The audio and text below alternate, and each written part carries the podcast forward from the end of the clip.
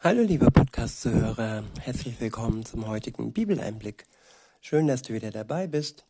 Heute habe ich ein Kapitel aus dem ersten Johannesbrief.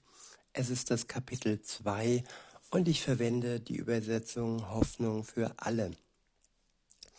Der erste Abschnitt ist überschrieben mit falsche Maßstäbe. Ab Vers 1 heißt es, liebe Brüder und Schwestern, ihr glaubt, doch an unseren Herrn Jesus Christus, dem allein alle Herrlichkeit zusteht. Dann lasst euch nicht vom Rang und Ansehen der Menschen beeindrucken. Stellt euch einmal vor, zu eurem Gottesdienst kommt ein vornehm gekleideter Mann mit goldenen Ringen an seinen Fingern. Ja, wir lassen uns oft von Äußerlichkeiten von Rängen, von Berufsständen, von Titeln beeindrucken. Und ja, das sollte uns nicht beeindrucken, weil das nur Äußerlichkeiten sind. Im Prinzip sind wir alle Menschen, wir sind alle Sünder, wir sind alle auf Gottes Gnade angewiesen. Und wer sich blenden lässt von Äußerlichkeiten, von glitzernden Ringen und Macht, der wird am Ende feststellen, dass diese Macht und diese Äußerlichkeit ihn nicht ins Paradies befördert, sondern nur die Gnade Jesu, der für uns alle, auch für die mit Macht und den glitzernden Ringen gestorben ist. Weiter heißt es, stellt euch einmal vor, zu eurem Gottesdienst kommt ein vornehm gekleideter Mann mit goldenen Ringen an seinen Fingern zur selben Zeit kommt einer, der arm ist und schmutzige Kleidung trägt. Wie würdet ihr euch verhalten? Ihr würdet euch von dem Reichen beeindrucken lassen und ihm eifrig anbieten, hier ist noch ein guter Platz für Sie. Aber zu dem Armen würdet ihr sicherlich sagen, bleib stehen oder setz dich neben meinem Stuhl auf den Boden. Habt ihr da nicht mit zweierlei Maß gemessen und euch in eurem Urteil von menschlicher Eitelkeit leiten lassen? Hört mir gut zu, liebe Brüder und Schwestern, hat Gott nicht gerade die erwählt, die in den Augen dieser Welt arm sind? Sie sollen im Glauben reich werden und einen Platz in Gottes Reich haben dass er allen zugesagt hat, die ihn lieben.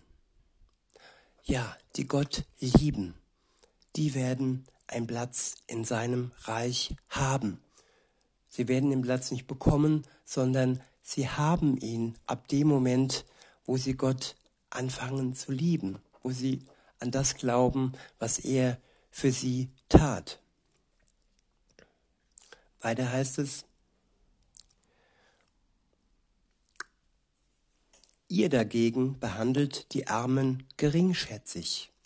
Habt ihr denn noch nicht gemerkt, dass es gerade die Reichen sind, die euch unterdrücken und vor die Gerichte schleppen? Wie oft sind gerade sie es, die Jesus Christus verhöhnen, auf dessen Namen ihr getauft seid? Lebt nach dem wichtigsten Gebot in Gottes Reich. Und das heißt, liebe deinen Mitmenschen wie dich selbst. Ja, den anderen lieben ohne den Äußerlichkeiten, die scheinbar liebenswürdiger sind wie die anderen Äußerlich Äußerlichkeiten. Liebet sogar, ja, eure Feinde. Und Mächtige, die machen sich oftmals zu unseren Feinden, weil sie uns weil sie denken, sie wären überlegen, sie könnten ihre in Gänsefüßchen Untertanen steuern. Und ja, die Liebe derer, die Gott besonders liebt, das sind die, die auch ihn lieben. Die sollte uns wichtig sein, neben unserer Liebe zu Gott. Weiter heißt es, wenn ihr das in die Tat umsetzt, handelt ihr richtig Beurteilt ihr dagegen Menschen nach unterschiedlichen Maßstäben, dann macht ihr euch schuldig und werdet durch das Gesetz entlarvt. Es hilft dann nichts, wenn ihr allen anderen Geboten Gottes genau einhaltet.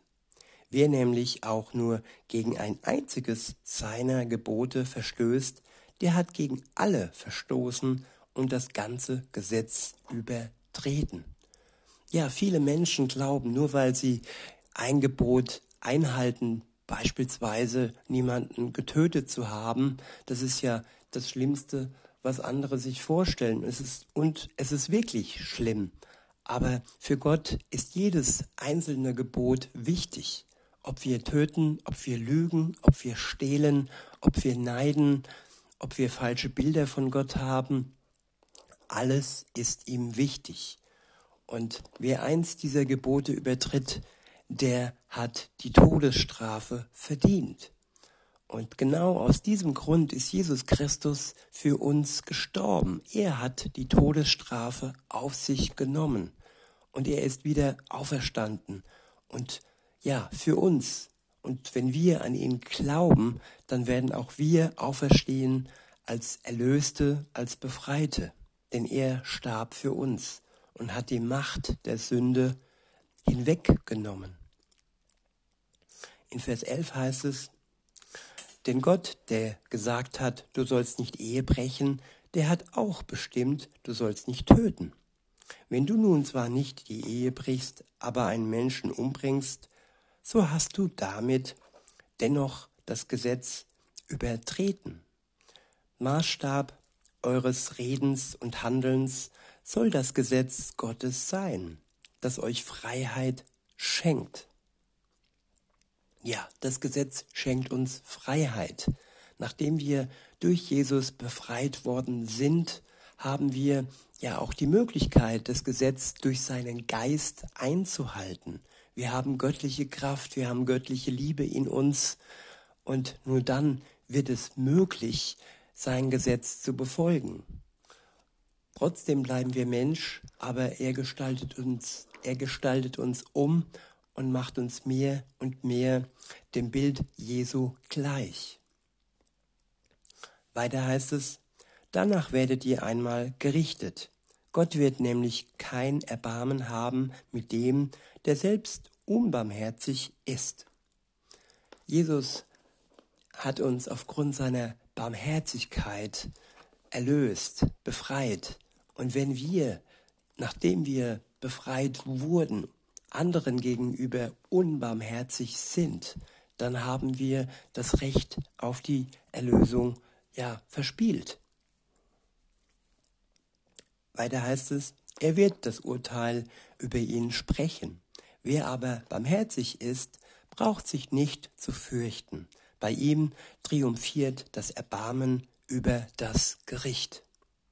Der nächste Abschnitt ist überschrieben mit Der Glaube muss sich durch die Tat beweisen. Wichtig ist hier, dass wir die richtige Reihenfolge einhalten. Zuerst kommt der Glaube und dann erst die Tat. Viele handeln so im Leben, dass sie durch ihre guten Taten, die sie aus menschlicher Kraft hervorbringen, äh, dass sie dann denken, dass sie vor Gott gerecht sind. Nein, der erste Schritt ist der Glaube. Und wenn wir an Jesus glauben, dann sind wir auch fähig, dies durch Taten zu beweisen. In Vers 14 heißt es, liebe Brüder und Schwestern, welchen Wert hat es, wenn jemand behauptet, an Christus zu glauben, aber an seinen Taten ist das nicht zu erkennen? Ja, es ist eine Behauptung, man kann fast sagen, es ist eine Lüge, denn ähm, Glaube ohne Taten ist ein falscher Glaube, ist geheuchelt und ist wirkungslos. Denn durch den Glauben und durch den Geist Gottes können wir die Taten, können wir unserem Glauben Taten folgen lassen. Und das möchte auch Gott, dass wir durch unsere Taten zeigen, dass wir zu ihm gehören. Weiter heißt es, kann ihn ein solcher Glaube vor Gottes Urteil retten? Stellt euch vor, in eurer Gemeinde sind einige in Not. sie haben weder etwas anzuziehen noch genug zu essen. Wenn nun einer von euch zu ihnen sagt, ich wünsche euch alles Gute, hoffentlich bekommt ihr warme Kleider und könnt euch satt essen. Was nützt ihnen das, wenn ihr ihnen nicht gebt, was sie zum Leben brauchen? Tja, das ist die Tat. Der Wunsch ist nur geheuchelt, der Wunsch hilft niemanden. Aber wenn man die Möglichkeit hat zu helfen, tatkräftig zu helfen und versagt einem anderen diese Tat, dann ist es ein leerer Glaube und dann wird das Gott nicht ja wertschätzen. Weiter heißt es, genauso nutzlos ist ein Glaube, der nicht in die Tat umgesetzt wird. Er ist tot. Nun könnte jemand sagen, der eine glaubt, der andere tut, tut Gutes. Ihr müsst, ihm müsste ich antworten, zeig doch einmal deinen Glauben her, der keine guten Taten hervorbringt. Zeig doch einmal deinen Glauben her, der keine guten Taten hervorbringt. Ja, wie kann man Glauben vorzeigen? Das geht nicht. Glauben, das sind Worte. Und sie bleiben leer, wenn aus dem Glauben heraus keine Taten folgen. Weiter heißt es, meinen Glauben kann ich dir zeigen. Du brauchst dir nur anzusehen, was ich tue. Du glaubst, dass es nur einen einzigen Gott gibt? Schön und gut.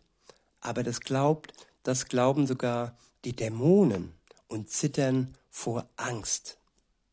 Wann endlich wirst du, törichter Mensch, einsehen, dass der Glaube nichts wert ist, wenn wir nicht auch tun, was Gott von uns will?